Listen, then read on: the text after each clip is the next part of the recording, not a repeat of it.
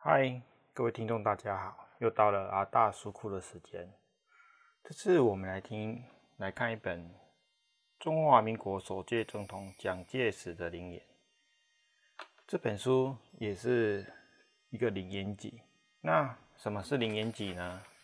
所谓的灵言，就是指另一个世界灵魂的存在，降下言语的现象。这是发生在高度开悟者身上的特有现象，并有别于灵媒现象。一般的灵媒就是会陷入恍惚、失去意象、灵魂单方面说话的现象。当降下外国人灵魂的灵言时，发起灵言现象之人亦可从言语中书选择需要的语言，因而可用日语来讲述。然而，灵言终究只是灵人本身的意见，其内容有时候会与幸福科学集团的见解相互矛盾。特此注记。所以，其实所谓的灵言，它是一个第一人称的的想法的一个陈述，而不是说，而不是像其他书籍，它是以可能第三人称的一个想法来陈述当事人这个做法或是想法。那我们来看一下这本书，它的前言。这本书的前言是：这是中华民国首届总统蒋介石的灵言。希望各位读者能与最近出版的毛泽东的灵言，收录于《霸主新生》第二部幸福科学出版发行对照阅读。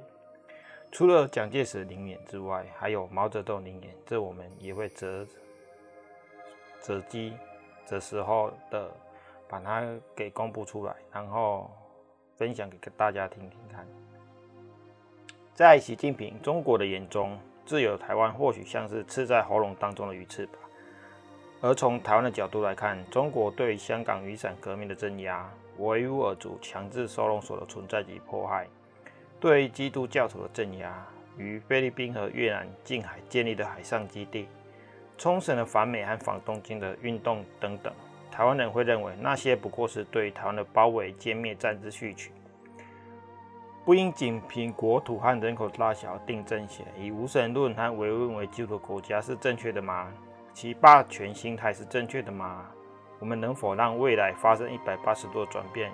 以台湾香港早已存在自由、民主、信仰的价值观，拯救中国十四亿人民，本书应该会成为这种新思考的材料吧。这是本书的前言。我们上一集呢，我们谈了李登辉前总统归天之后的发言。那我们来看一下蒋介石灵言，他的目录说了些什么？第一，探索，持续探索调查中国建国的善恶。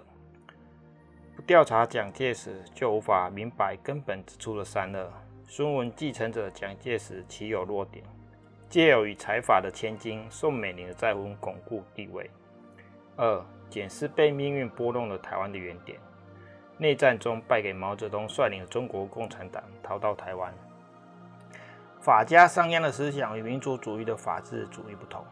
着手调查被认为表里不一的蒋介石，探索亚洲的起火点，台湾的原点，召唤蒋介石之灵，蒋介石的生涯年表。三，蒋介石如何看待第二次世界大战以及战后？我讨厌毛泽东。当初应该一鼓作气，赶尽杀绝。战后的扭曲皆是起因于第二次世界大战。扭曲的原因之一就是蒋介石。对此您怎么看？第二次国共合作是一个正确选择吗？蒋介石与日本为敌的真正原因，在领界有很跟有跟孙文见面吗？日中战争以及台湾的造神运动，娶宋美龄为妻的意图何在？发动亚洲民主革命的关键者是日本，美国和宋美龄究竟是什么关系？四蒋介石接受南京大屠杀的心态的时态。我没见过日军举行大屠杀，帝国陆军的将校如神一般伟大。说到南京大屠杀，我想很多听众跟我一样，在小时候的课本历史课课本里面都有听到。都有看到南京大屠杀的一个状况，大家也为之愤慨。可是，大家有想过吗？所谓的历史是真正历史，还是战胜国的历史？是一个真实的历史，还是一个虚假历史？我想南京大屠杀这个议题，在现在可能各有说法。可是我们要探探，我们要去探究什么是真正的历史背后的真相，而不是一昧的吸收所谓当权者给我们的一个历史。这才是我们身为现代人，在拥有独立思考的想法之中，应该做的事情，以及发挥我们的思考去面对我们所见的每件事情。五。一九四七年，二二八事件的生成，蒋介石是二二八事件的始作俑者吗？蒋介石对李登辉的评价如何？田中角荣时代的背叛让我有些难以释怀。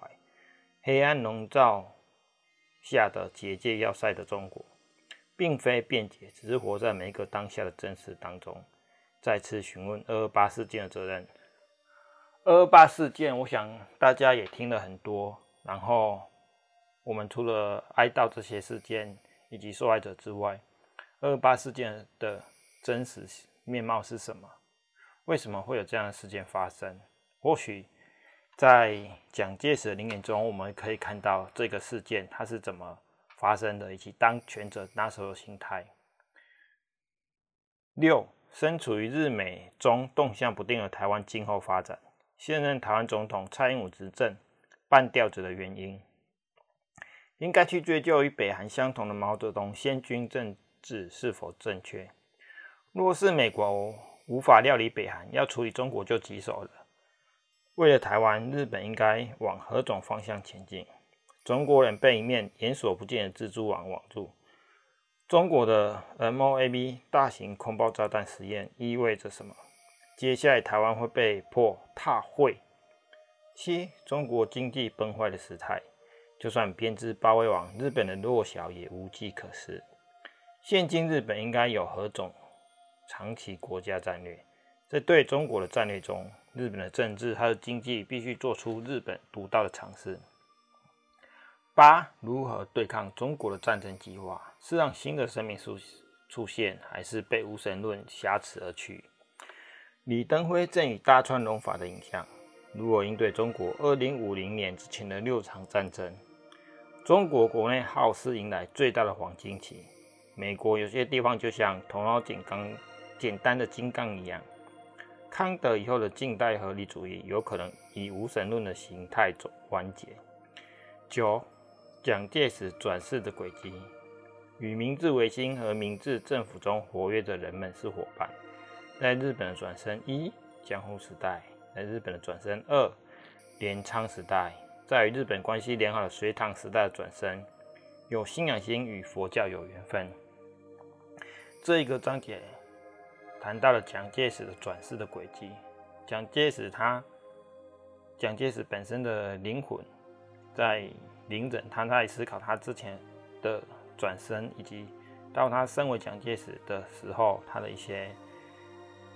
的转生的事迹以及历史这部分，针对一些转世轮回有兴趣的人，或许可以再看一下。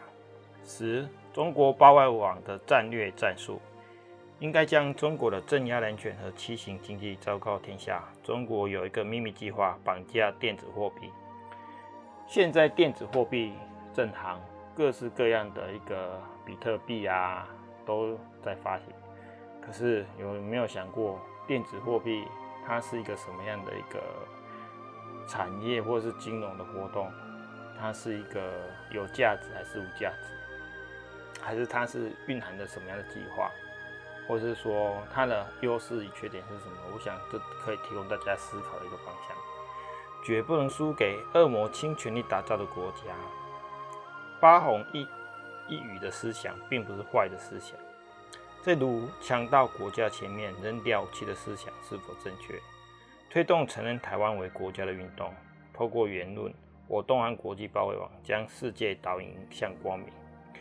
这一个将章节讲到推动承认台湾为国家的运动。我想，如果说蒋介石希望台湾承认为一个国家，很少人会相信吧。可是我觉得，或许大家可以试着去看这本书，了解一下。什么是真正的第一人称的灵人的心态以及想法？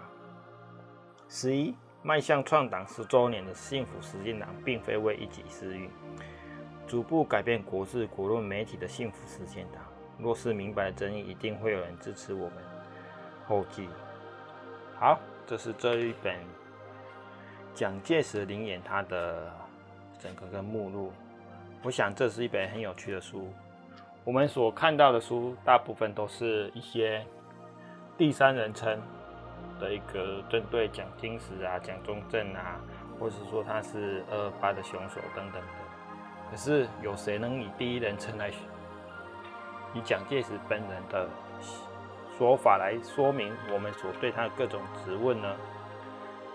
如果说我们想要知道什么样是一个人真正的心态，大家可以去看看幸福科学出版社所出版的一个一些灵言集。除了李登辉的灵言集，蔡英文的灵灵言集，未来我们目前下一本是预计有一个鲁迅的心愿，是鲁迅的灵言集。这些都会为在我们啊大书库中陆续为大家说明以及讨讨论其中的一些心得。好了。今天的新书分享也不算新书，旧书书籍分享都到大家了，就到这里了。谢谢大家的聆听，我们下次见。